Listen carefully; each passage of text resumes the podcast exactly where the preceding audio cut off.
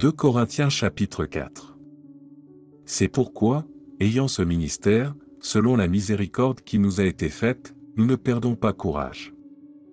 Nous rejetons les choses honteuses qui se font en secret, nous n'avons point une conduite astucieuse, et nous n'altérons point la parole de Dieu.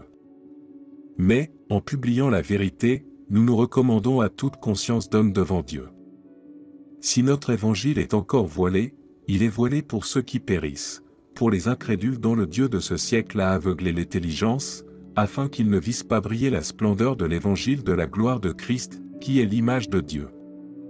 Nous ne nous prêchons pas nous-mêmes, c'est Jésus-Christ le Seigneur que nous prêchons, et nous nous disons vos serviteurs à cause de Jésus.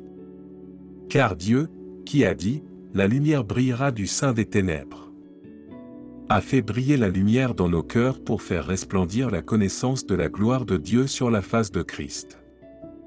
Nous portons ce trésor dans des vases de terre, afin que cette grande puissance soit attribuée à Dieu, et non pas à nous.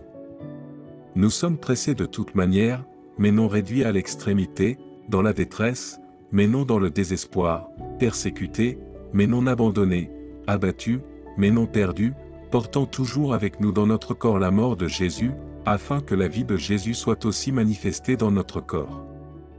Car nous qui vivons, nous sommes sans cesse livrés à la mort à cause de Jésus, afin que la vie de Jésus soit aussi manifestée dans notre chair mortelle. Ainsi la mort agit en nous, et la vie agit en vous.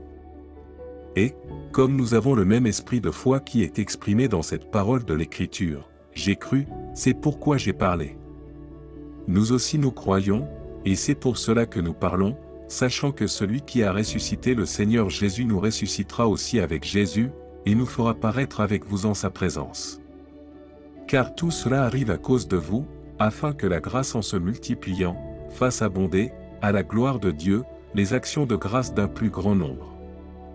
C'est pourquoi nous ne perdons pas courage. Et lors même que notre homme extérieur se détruit, notre homme intérieur se renouvelle de jour en jour. Car nos légères afflictions du moment présent produisent pour nous, au-delà de toute mesure, un poids éternel de gloire, parce que nous regardons, non point aux choses visibles, mais à celles qui sont invisibles, car les choses visibles sont passagères, et les invisibles sont éternelles.